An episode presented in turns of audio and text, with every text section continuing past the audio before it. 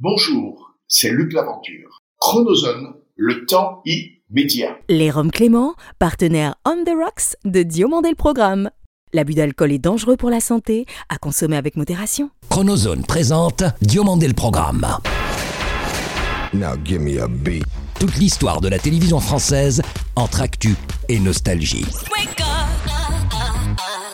Depuis Los Angeles, la vision hebdomadaire d'un télévore à l'œil unique. Entre série culte et héros éternel.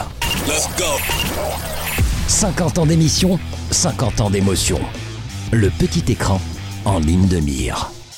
Ou quand les pages de récréado prennent voix. DLP, c'est maintenant. Diomandé le programme. Tout, toudou, toudou, DLP vacances, toudou, toudou, DLP vacances. Did you hear what I said? That's Jack Bauer! Don't just sit there. He's coming for me! Gregory Itzin, à jamais à mes yeux, avec Chengzi, le meilleur ennemi de Jack Bauer dans l'extraordinaire série dramatique 24, 24 heures chrono. En vice-président puis en président des États-Unis Charles Logan, il défia tous les principes fondamentaux de la droiture exigés par sa fonction ainsi que l'entendement. De Friends à la Maison Blanche via Beverly Hills, l'acteur né ironie du sort à Washington DC laissera une empreinte indélébile dans le monde de l'entertainment. Rest in President Charles Logan, Gregory Itzin. Un chaleureux merci cette semaine à ceux de nos 1 500 000 auditeurs français et francophones de Gibraltar et des Bermudes, dont nous saluons la fidélité sans faille. Salut, je suis David Diomandé. Bienvenue dans DLP Vacances pour le bonheur de vraies télémotions et le vivre de télémissions qui souvent se mirent dans la ligne de rire. 3, 2, 1, let's go.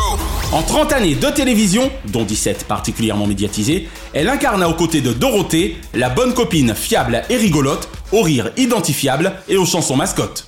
Entre cinéma, théâtre et télévision, la comédienne qu'elle était également navigua de devant à derrière la caméra, ou les planches, mais aussi de la création à la production. Quand on a la chance de devenir grand, ce n'est une raison pour oublier les bisounours que nous fûmes un jour. Et si l'on connaît bien Dragon Ball, de Bulma à Z, c'est bien grâce à elle. On a fait un tour du monde dans 18 jours, c'est-à-dire qu'on s'est quand même pris 24 heures de décalage horaire en 18 jours. Ariane Carletti est notre dossier de la semaine. Depuis bientôt 30 ans que je le connais, je l'observais construire sa carrière dans l'audiovisuel, méthodiquement, voire informatiquement. Doué de talent autant que polyvalent, ce fut donc un jeu d'enfant pour cet infographiste de formation de passer de la programmation numérique à la programmation cathodique. Ayant fait jusqu'ici toute sa carrière au sein du service public, il y eut pour mentor deux Luc de Hauvol, le regretté Luc Laventure et Luc de Saint-Cernin, auprès duquel il est depuis plus de 12 ans directeur délégué à la programmation et aux acquisitions des Outre-mer Première, groupe France Télévisions. Bonjour, c'est James Labbé. Bienvenue dans Diomandé le programme. Bien qu'il ne prêche pour sa paroisse, James Labbé est l'invité de DLP Vacances. Auparavant, retour sur la carrière fusée d'Ariane Carletti, dont le grand amour de son public fidèle toujours aura été modèle.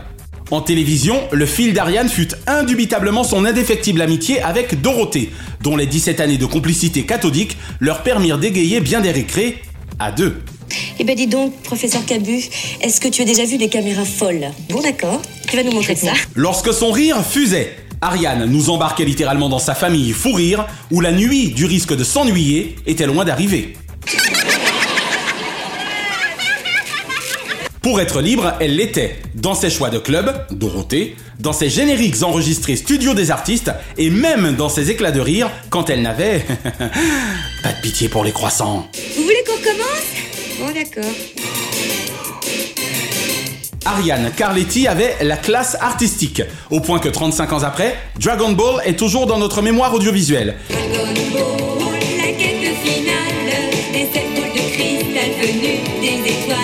Et que l'on se souvient combien le Noël de l'amitié n'était pour elle non plus un vain projet. Marie-Paul, que nous connaissons tous et que nous recevons depuis des années au Noël de l'amitié. Tu es parti beaucoup trop tôt, joli discopus du PAF, le groupe auquel tu appartenais pleinement, constitué de Jackie, Patrick, le regretté Corbier, et évidemment Dorothée Pleure encore ton départ. Ce funeste 3 septembre 2019, bien sûr qu'on s'est tous dit, ne meurs pas. Mais heureusement, en n'ayant pas de pitié pour le net, on y trouve largement de quoi entretenir notre affection à ton endroit. Carletti ou André Bourville, vous êtes accueillis au paradis des comédiens, Ariane. Votre bonne humeur permanente et votre rire rémanent eurent raison de l'enfer du milieu. Et puisque, tout comme moi, vous êtes amoureuse de JR, puissiez-vous être aware de mon affection sincère face à votre carrière.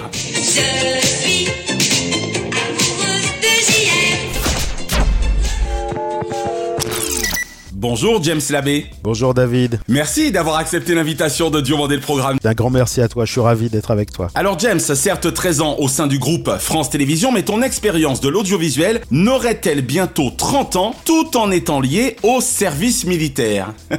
En effet, David, c'est vrai. Ma première expérience professionnelle à RFO, on appelait RFO à l'époque, Au bon vieux temps, exactement. qui est l'ancêtre du pôle Outre-mer de France Télévisions, date de décembre 93. Et j'ai eu la chance d'y être recruté comme volontaire à l'aide technique, on appelait les VAT, Les vates, ouais. service d'infographie. C'était ma première expérience, je faisais des études d'infographie et ça m'a permis de rentrer. Alors le service d'infographie se résumait à moi tout seul, donc j'étais je crois le premier infographiste de RFO. Ouais. Alors tiens, on est quand même écouté dans 183 pays. Est-ce que tu peux te resituer pour nos auditeurs? C'était où à l'époque, en décembre 93 C'était à la Martinique. D'accord. Moi-même je faisais mes études dans l'Hexagone. Ouais. Mais est venu le temps à l'époque, les anciennes générations connaissent ça, la barrière des 24 ans, le temps de faire mon service militaire. Et donc j'ai eu l'opportunité de pouvoir le faire en civil, dans ce système qu'on appelait, je ne sais pas si ça s'appelle toujours comme ça aujourd'hui, mais les VAT, les volontaires à l'aide technique. D'accord, je ne pense pas puisque le service en tant que tel n'existe même plus, donc ça a dû sauter, sans doute remplacé par un autre protocole. Voilà, exactement. Ouais, il doit y avoir d'autres choses. Il y avait les coopérations qui existaient aussi à l'époque. Et donc ça m'a donné cette possibilité de venir travailler à RFO Martinique en tant qu'infographiste. On en profite d'ailleurs pour embrasser maman, Corinne, Pour embrasser toute l'équipe, euh, maman et autres. et autres exactement, Max Maurice Madelon et toutes celles et ceux que tu y croisas, y compris deux jeunes animateurs de l'époque, si je ne m'abuse. Deux jeunes premiers, David et Jérémy. Comme on dit aux Antilles, de boy. Ça ne rajeunit pas parce que les autres personnes que tu as citées sont à la retraite maintenant. Eh oui. Mais il vaut mieux être à la retraite qu'à la retraite, tout à fait entre nous.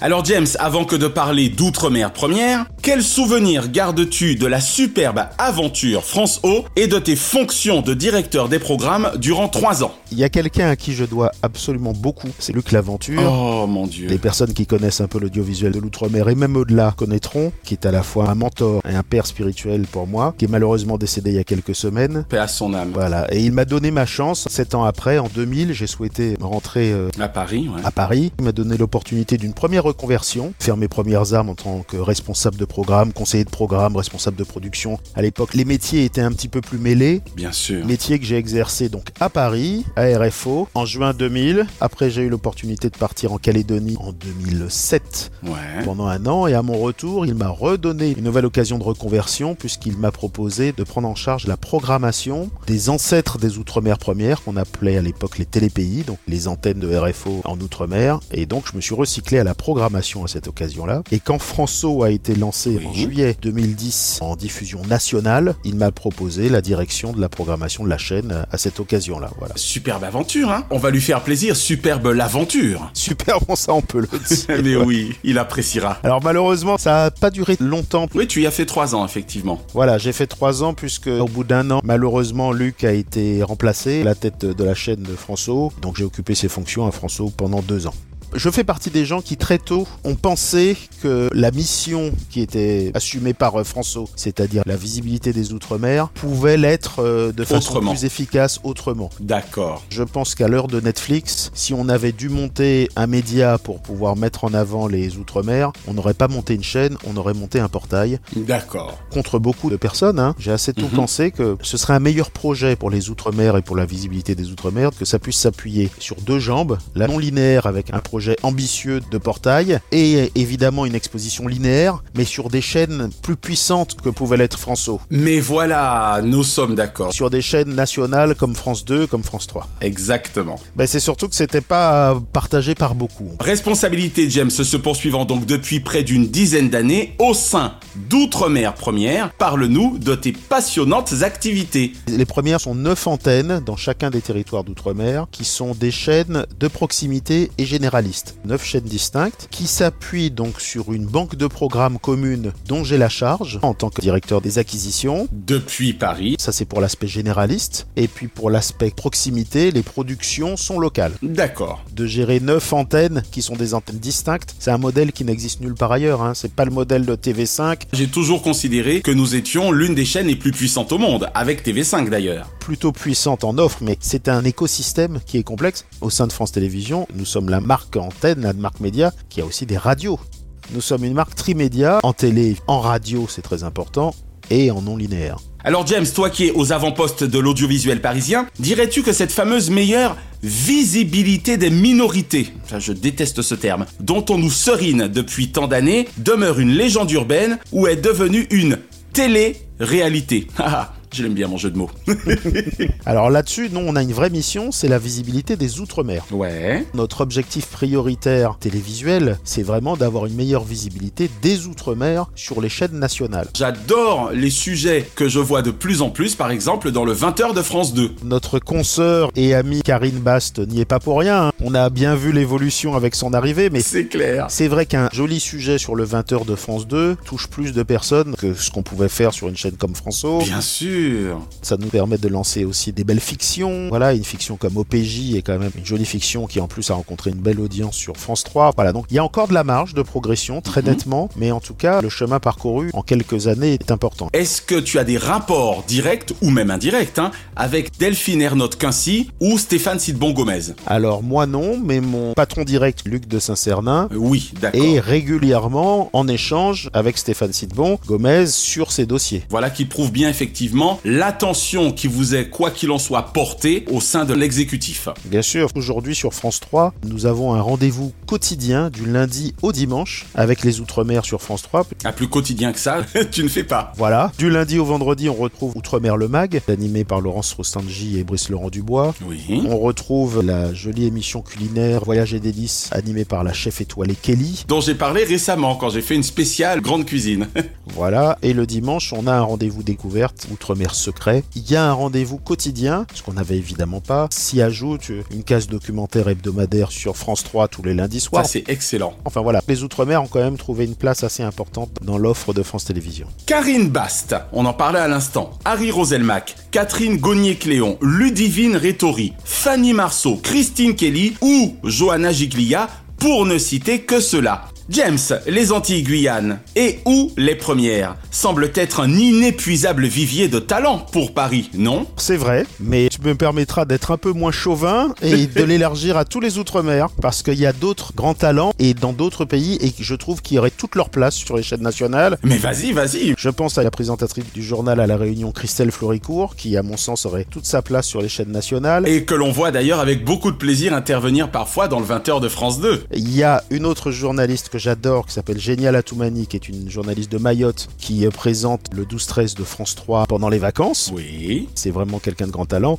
Et puis il y en a plein d'autres. Une très talentueuse animatrice polynésienne qui s'appelle Lovaina Chapman. Enfin voilà, j'ai cité que des femmes. C'est un hasard, hein, mais en tout cas, on a beaucoup, beaucoup, beaucoup de talents euh, Bien sûr. dans tous les Outre-mer qui mériteraient leur chance. Petite question subsidiaire. Bon, c'est pas le lycée Henri IV de Vic dans la boum, mais tout de même, ça fait quoi d'avoir fait Louis le Grand On peut dire que j'y ai passé de très bonnes années. Ah, je veux bien le croire. J'ai rencontré d'ailleurs de très très bons amis qui le sont encore aujourd'hui. Mais enfin, pour être honnête, du point de vue scolaire, ça n'a pas été une franche réussite. Dit l'actuel directeur de la programmation et des acquisitions. Oui, mais ça restera entre nous, personne n'entendra ce que je dis. oui, c'est vrai. J'ai passé plus de temps aux terrasses des cafés de la place de la Sorbonne que dans les classes de cours de la rue Saint-Jacques. Mais enfin, ça m'a marqué à tel point que j'ai eu la chance que ma fille aînée soit elle-même prise à Louis Grand, où Tu vois. elle a eu un parcours bien bien plus brillant que son père. Ah ben Elle est en train de passer son bac, qu'elle réussit brillamment. Au moment où nous enregistrons, comment se prénomme-t-elle? On va citer les enfants quand même. Valentine. Voilà, et il y a aussi Et il y a aussi Charlotte, qui est plus petite, qui elle est en quatrième. Charlotte et Valentine, on vous embrasse ainsi bien entendu que votre maman. ben oui, c'est la moindre des choses, Gouja. Allez James, je t'emmène maintenant avec Naya dans tes souvenirs télé. Quelle ancienne série ou ancien feuilleton regardes-tu encore aujourd'hui ou serais-tu susceptible de regarder facilement? Si tu te rappelles des déjeuners que nous avons pu passer ensemble, tu te rappelleras que Dallas est ma série absolument culte. Ah oui Que je m'enfermais à l'époque tous les midis dans mon bureau pour ne pas louper un épisode, ou alors que tu me rejoignais lors de notre déjeuner, mais pas un déjeuner sans Dallas. Donc euh, je l'ai vu trois fois, je pourrais la voir quatre ou cinq fois. Sur ce plan-là, je, je t'ai largement battu. Ah, tu l'as vu plus que trois fois Dallas Mais sincèrement, ne te moque pas. Je pense que j'en suis à 25 fois. C'est beaucoup parce qu'il y a plus de 300 épisodes, donc tu vois, c'est pour te dire... Il y en a 357 C'est pour te dire le nombre de milliers d'heures que tu as passé devant JR et sous Hélène. Mais enfin, c'est avec plaisir. Par contre, j'ai été très déçu par le remake. Je repars dans mes fonctions. Oui, oui. Je l'avais acheté pour le diffuser sur nos antennes, mais vraiment, ça avait pas la saveur. hein. C'est le plus grand feuilleton de tous les temps. Tu me fais plaisir. Dallas, ton univers impitoyable. Tin, tin, tin, tin, tin. Dallas, Glorifie la loi du du plus fort. Tam, tam, tam, tam. Dallas. Et sous ton soleil implacable. Tam, tam, tam, tam. Dallas, tu ne Redoute redoutes que la mort. Tadadam, tadadam. C'était formidable. Allez, James, même question, mais pour les dessins animés. Alors, dessin animé, pas d'hésitation. Également, Les Chevaliers du Zodiaque. C'est plus tard dans le temps, mais c'est vrai que je vais dire que j'en ai pas loupé un. Ta période Club Dorothée. Voilà, alors tout à l'heure j'évoquais le temps que j'ai passé sur les terrasses de café à la Sorbonne, mais on peut dire que j'ai aussi passé pas mal de temps euh, chez moi le mercredi après-midi, Devant Seyard. devant Seyard, Chiriu et compagnie, au lieu d'être devant à mes cours de fac. Mais voilà, mais Chevalier du Zodiaque.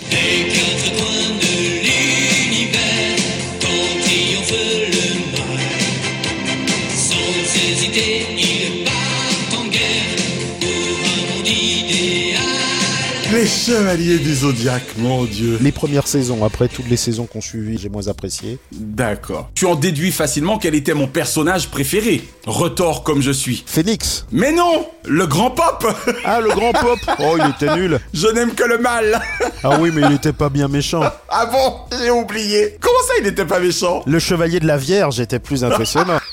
Rex Echo, mais alors beaucoup plus récent en matière de dessin animé, Ouais. c'est l'excellentissime Arcane, qui pour D'accord. moi est le meilleur dessin animé de tous les temps. Ah, très bien, ok. Bon, ça a le mérite d'être clair. On va dire que c'est moins gold que Chevalier du Zodiaque. Oui, forcément, vu que c'est récent. C'est vraiment quelque chose d'absolument exceptionnel. En dehors de Jérémy Edouard et David Diomandé, quel animateur kiffes-tu le plus actuellement ou as-tu le plus kiffé par le passé?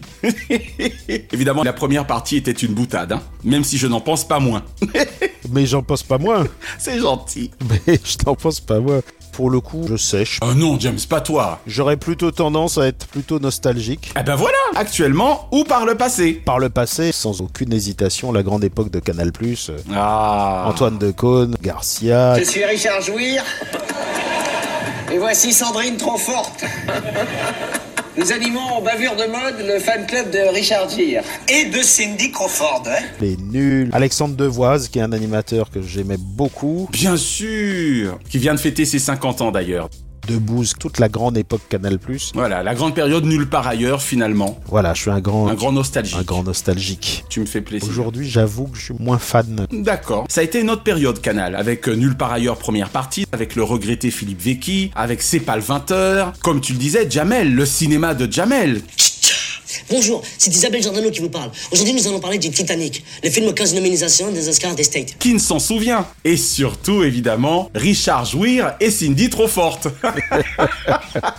Mais c'était formidable. un journal télévisé ou un présentateur ou une présentatrice de journal télévisé favori, Monsieur Labbé, Alors, Elisabeth Quint pour le, 28 minutes d'Arte. Voilà. Mais j'y ajouterais quelqu'un que j'ai déjà évoqué tout à l'heure, qui est la présentatrice Géniale Atoumani, présentatrice de Mayotte. D'accord. Quand elle présente le 12-13 de France 3, elle est vraiment très bien. Fin de ce 12-13, merci de votre attention. Merci à toutes les équipes de France 3 qui m'ont accompagné ces deux dernières semaines. Bon week-end et à bientôt sur France Télévisions. Alors, est-ce que tu peux redire son nom? Géniale Atoumani. Génial, comme le qualificatif. Comme une géniale, ouais, qui est vraiment une excellente présentatrice JT. Et qui est donc mahoraise, hein, visiblement. Voilà. Et enfin, tout genre confondu, quel est le nom de ton programme favori de tous les temps? En tout cas, indépendamment de Dallas. Alors j'allais le dire, indépendamment de Dallas. Alors c'est une autre série. Ouais. Alors on disait Dallas un feuilleton. Là pour le coup c'est une série Twin Peaks. Oh L'excellentissime Twin Peaks. Adapté de l'œuvre de David Lynch. Voilà qui est pour moi la meilleure série de tous les temps. D'accord. Alors tu me feras pas chanter la BO, mais la bande originale est absolument inoubliable. Dès que je ferme les yeux, je l'entends. Ça me fait toujours chaud au cœur quand un invité a pour programme favori de tous les temps une série ou un feuilleton, parce que c'est pas évident, hein, il y a eu tellement de choses en télévision, donc ça fait toujours chaud au cœur. Donc effectivement, on en restera à Twin Peaks. Oui, mais c'est vrai que c'est quelque chose qui marque. Très bien. James Labbé, merci d'avoir répondu aux questions de DLP. Eh bien, un grand plaisir. Ça a été très agréable et puis toujours aussi chaleureux. Tu connais mon amitié pour toi que je ne cacherai pas à nos auditeurs et donc j'ai passé vraiment un excellent moment. Merci beaucoup.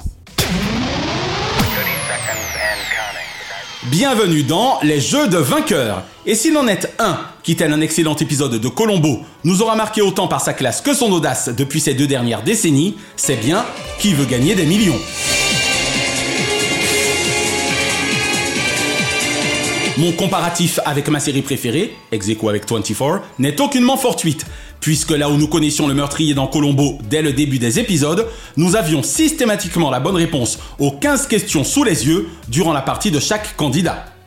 Le 4 février dernier, dans une interview accordée à DLP, Jean-Pierre Foucault en personne abondait dans mon sens, tout en comptant son bonheur d'avoir animé ce jeu britannique génial deux décennies durant. Jean-Pierre, qui à l'occasion de son 75e anniversaire, sera d'ailleurs notre invité le vendredi 25 novembre prochain. Bonjour ou rebonjour, c'est Jean-Pierre Foucault. Bienvenue dans mon Diomandé Programme spécial 75e anniversaire. 22 ans jour pour jour après la première de Récréa 2, apparut en effet le 3 juillet 2000 un Jean-Pierre Foucault superbement cintré d'un costume Gérard Séné, sur un plateau aussi impressionnant que classieux, pour le premier numéro français de Qui veut gagner des millions sur TF1. Bonsoir à toutes et à tous, voici Qui veut gagner des millions après cette petite interruption d'hier. Il ne nous aura guère fallu longtemps pour être convaincu par la mécanique implacable, voire impeccable me rappelait Naya, de David Briggs et de Who Wants to be a Millionaire, tant sa simplicité confinait presque à un défi à la logique. Et pourtant, derrière cette pyramide des gains de 15 questions d'apparence facile, notamment les 5 premières, se dissimulait un machiavélique jeu de nerfs dont Jean-Pierre, magistral dans le rôle du questionneur quelquefois retorsionnaire, possédait tous les codes. Alors on dit souvent que l'intuition est bonne conseillère. Il faut du reste lui accorder une immense mensuétude à l'endroit de certains candidats qui, sans sa grande gentillesse et son empathie naturelle, seraient quasiment repartis en étant gros gens comme devant. Car sincèrement, à l'instar du maillon faible de sa brillante consoeur Laurence Boccolini, que d'abrutis et d'incultes en 22 ans auront eu la malchance de se faire tirer au mauvais sort et d'accéder au plateau d'un jeu certes pas si évident que cela dans sa seconde partie, mais tellement généreux dans sa première. Il ne fut pourtant pas rare de voir des candidats quitter le plateau avec seulement 1500 euros après utilisation de leurs 3 ou 4 jokers. J'en ai autant à l'adresse de certaines personnalités publiques dont la démonstration de leur culture générale fut loin d'être évidente au cours de leur participation, souvent hélas au détriment des associations dont elles étaient censées défendre dignement les intérêts. Frédéric. C'est la bonne réponse Bravo en tout cas à Marie, Frédéric et Louis notamment, dont le sens du jeu, la gestion de leur joker et de leur stress, et surtout leur curiosité ayant développé une culture générale forçant le respect, seront parvenus à remporter respectivement, elle, 1 million d'euros, eux, 600 000 euros chacun. Jean-Pierre Foucault ne dit pas merci parce que c'est une vraie peau de vache. Il de l'indication pour te faire douter jusqu'au bout. J'ai bien fait de me pousser quand même, hein Ah, qui veut gagner des millions? J'en aurais autant aimé les Access que les Prime, notamment celui des 15 ans, le 5 septembre 2015, dont le maître des lieux himself devint momentanément candidat pour la circonstance, alors magnifiquement remplacé à l'animation par la décidément géniale Laurence Boccolini. Ça fait des années, vous nous faites souffrir, vous nous faites. Est-ce que c'est votre dernier mot avec des yeux de merlan frit Oh. Merci à Keith et Matthew Strachan pour le thème captivant de leur générique désormais culte. Au réal, Didier Froli et Pascal Rétif pour une mise en scène et en image toujours soignée. À leurs brillants assistants réalisateurs, Hassan Hamadj et Miguel Octave, coucou Miguel, et surtout à Jean-Pierre Foucault d'avoir si impeccablement incarné ce jeu fabuleux jusqu'au 19 janvier 2019. Moi qui suis archi fan de Camille Combal, Qui veut gagner des millions est, selon moi, la seule émission à laquelle il n'aurait dû toucher. Je souhaite que ce soit toi qui me remplace dans une de mes émissions. Qui? Qui l'entend Mais non, qui veut gagner des millions What? Une émission jeu qui gagnerait sincèrement à effectuer son retour sur TF1 avec à sa tête la personne idoine, susceptible de succéder au puits de culture Jean-Pierre Foucault, à moins que celui-ci ne reprenne ponctuellement du service sur ce jeu qui chez nous, originellement animé par feu Regis Philbin, cartonne depuis désormais 23 ans. So if you're ready, let's go for the million. La semaine prochaine, dans les jeux de vainqueurs, que le meilleur gagne. Que seraient les tubes de l'été sans leurs vidéoclips ou leurs scopitones? Ainsi de tout temps les hits de l'été auront-ils aussi été les tubes de télé? Cette semaine, plein feu sur l'année 1980, annonciatrice d'une décennie magique. Entre l'élection de François Mitterrand et la libéralisation de la FM, la création de La fête de la musique par Jack Lang, Champs-Élysées, Jim Tonic et Sacrée soirée à la télévision, Sophie Marceau et la Boom au cinéma, et la sortie du long player Paris-France par le duo mythique France Gall Michel Berger, porté par son premier single Jouer du piano debout. Jerry Lee Lewis, bientôt 87 ans, chanteur pianiste rocker. Pouvait-il se douter combien sa façon de s'approprier son instrument de prédilection se transformerait à ce point en un tube quasi intemporel? C'est pourtant bien grâce à cet hommage musical rendu par l'un de nos génies français de la musique à un autre démiurge de la composition venu de Louisiane que France Gall se retrouvera à nous offrir l'un des plus beaux titres de son répertoire. Ne dites pas que ce garçon est fou. La groupie du pianiste excelle évidemment dans son interprétation studio de la chanson de son Pygmalion. Quant à celui-ci, et comme chaque fois qu'il écrit pour s'amuse, pour lui ou pour d'autres par ailleurs, sa griffe est reconnaissable entre toutes dès les premières mesures, et sa rythmique nous embarque immédiatement dans leur univers à France et lui, pour ne nous en libérer que 4 minutes plus tard. Sans doute raison pour laquelle ce premier extrait de l'album Paris-France affolera tous les compteurs, atteignant la seconde place des meilleures ventes de 45 tours de l'année 1980, avec la bagatelle de 800 000 copies écoulées. Pour les nostalgiques, rendez-vous sur YouTube avec une séquence de la TSR, télévision suisse romande, où France Gall et son avenant minois esquissent quelques pas de danse et défendent son hit En Ivoire, sorti le 19 mai de l'année qui nous intéresse aujourd'hui. Allez, faisons-nous plaisir avec quelques mesures de Il jouait du piano debout par France Gall, tube de télé 1980. Il jouait du piano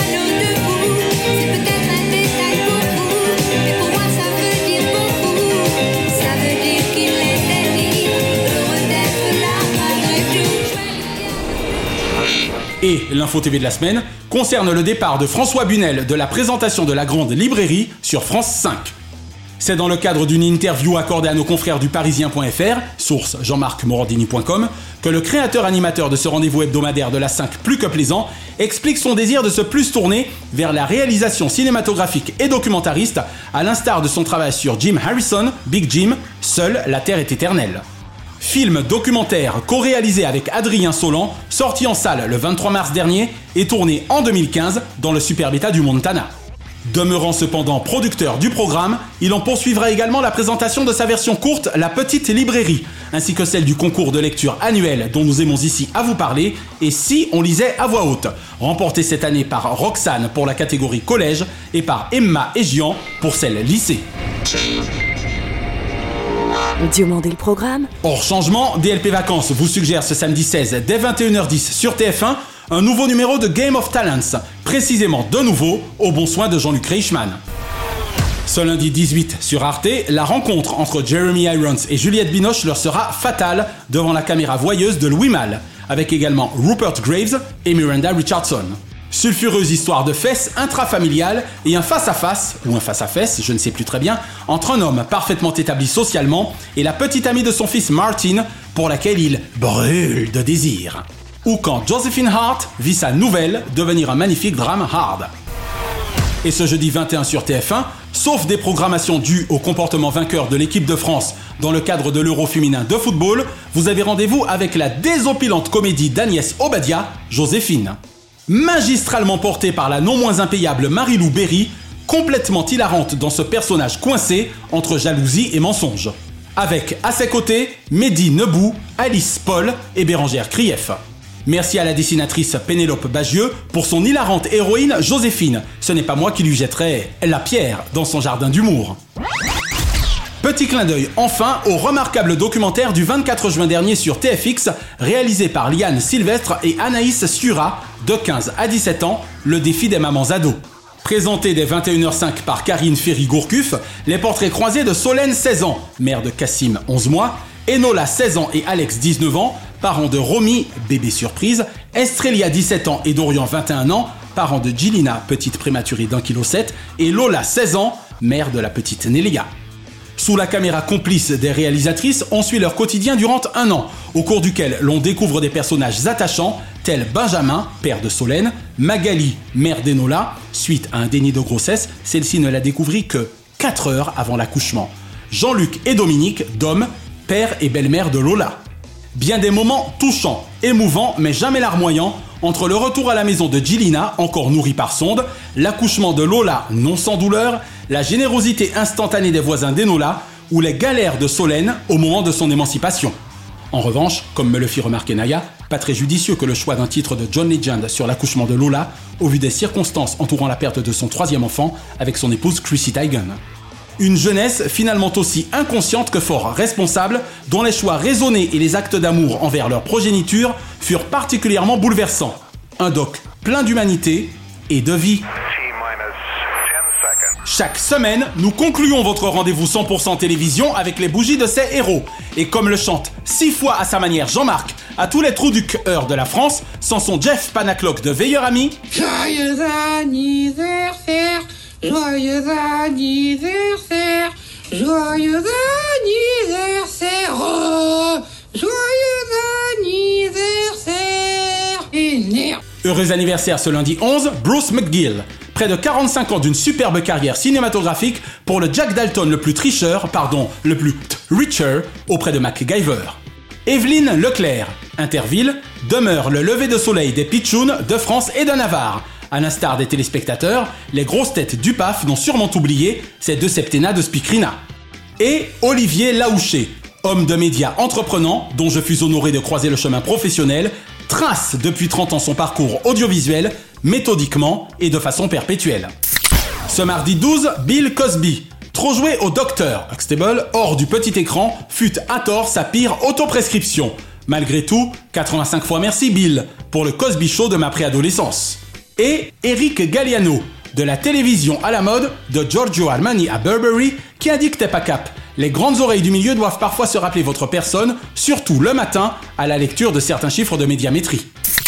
Ce mercredi 13, Christine Kelly, face à l'info comme face aux menaces, suit cette année demeurer forte et de glace. Christine Kelly, ou la belle histoire de défiance. Sylvain Mirouf, déjà 45 ans de prestidigitation pour ce fringant quinquagénaire, prestement agitateur d'illusions. Et Bruno Salomon, sur scène au Théâtre des Gémeaux à Avignon, avec son jumeau artistique David Sardou, pour un spectacle et un humour au scalpel. Ce jeudi 14, Charles Consigny. S'il échoua à la députation dans la quatrième circonscription des Yvelines, sa réputation ne choix au barreau de Paris, même l'épitoge veuve de l'Hermine. Et Dorothée 25 années après ton départ forcé, force est de constater que tu restes le meilleur souvenir de nos années sourires. Une carrière démarrée à l'âge de 20 ans et près de 25 années d'un parcours riche et sans aucune triche. Où tes détracteurs tentèrent de faire rimer Frédéric avec fric, tu ne de cesse de faire coïncider Dorothée avec qualité. Naya et moi, on t'embrasse. Bonjour, c'est Dorothée. Bienvenue dans Dieu le programme.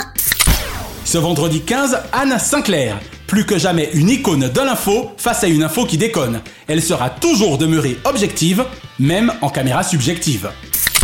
Ce samedi 16, Sabine Quindou. Après avoir fait rimer Martinique avec maritime et vulgarisation scientifique, c'est pour elle un bonheur que de sublimer Gershwin, Beethoven, Clara Schumann ou Mozart dans ses spectacles classiques. Avec Sabine Quindou, la grande musique se déguste, telle du pain doux. Et ce dimanche 17, Jean-Claude Bourret. Du Presse Club de France à presque entreprendre une carrière sans défiance, Jean-Claude Bourret l'a fait. TF1, la 3, la 5, Inter, l'info sous toutes ses formes. Michel Field, si sa culture m'émerveille depuis le cercle de minuit, Culture Box émerveille l'encerclement du net. Le directeur du pôle culture de France Télévisions a sur ses épaules la culture d'une franche et belle vision de celle-ci. et Eric Collado. Faites vite, faites vite Il restait peu de places disponibles pour son dernier spectacle, selon la police. Une pensée enfin pour le cultissime Ken Kercheval, qui était né le 15 juillet 1935. La semaine prochaine, Nora Ferreira, directrice à Saint-Raphaël du musée Louis de Funès, depuis son ouverture le 31 juillet 2019, sera l'invitée de DLP Vacances. Bisous Nora Il faut vivre avec son Et nous consacrerons notre dossier à Marc-Olivier Fogiel, ex-enfant surdoué de la télé, passé homme doué de talent à la tête de cette dernière via la toute info BFM TV. Retrouvez l'intégralité des épisodes de Diomandé le Programme et DLP Vacances sur votre plateforme de podcast favorite. Abonnez-vous à notre YouTube Chronozone et à nos Facebook et Instagram Diomandé le Programme. DLP Vacances est produit par Chronozone Corp, Burbank, Californie et intégralement monté, mixé et réalisé par Naya Diamond. Notre gratitude depuis la côte ouest à Fabrice Lana, Sylvain Morvan, Thierry Burtin, Jean-Guillaume Dufour, Laetitia Berry, Dundee et Dave Marsh, Mr. Splat. Merci à Do, Azoulay, Berda et TF1 pour l'emprunt du thème de leur générique et à Alexandre Letraine pour son adaptation magique déjà mythique. Bise de la capitale mondiale des médias à Kate, Shina et Ramzi Malouki, ainsi qu'à Frédéric Dubuis, Francis Marion, Gauthier Seyss et Charles Larcher pour leur précieuse confiance. Je suis David Diomandé. Ensemble, zappons le creux au profit de la crue. Vive les 18e championnats du monde d'athlétisme à Eugene dans l'Oregon. Vive les vieilles charrues et vive la télévision pour le meilleur de ses fous rires. Pas vrai Marina Carrère d'Ancos Je suis pas sûre d'arriver. DLP, DLP, DLP, DLP, tout, tout, tout, tout, tout, tout, tout, DLP vacances. Chronozone, le temps immédiat.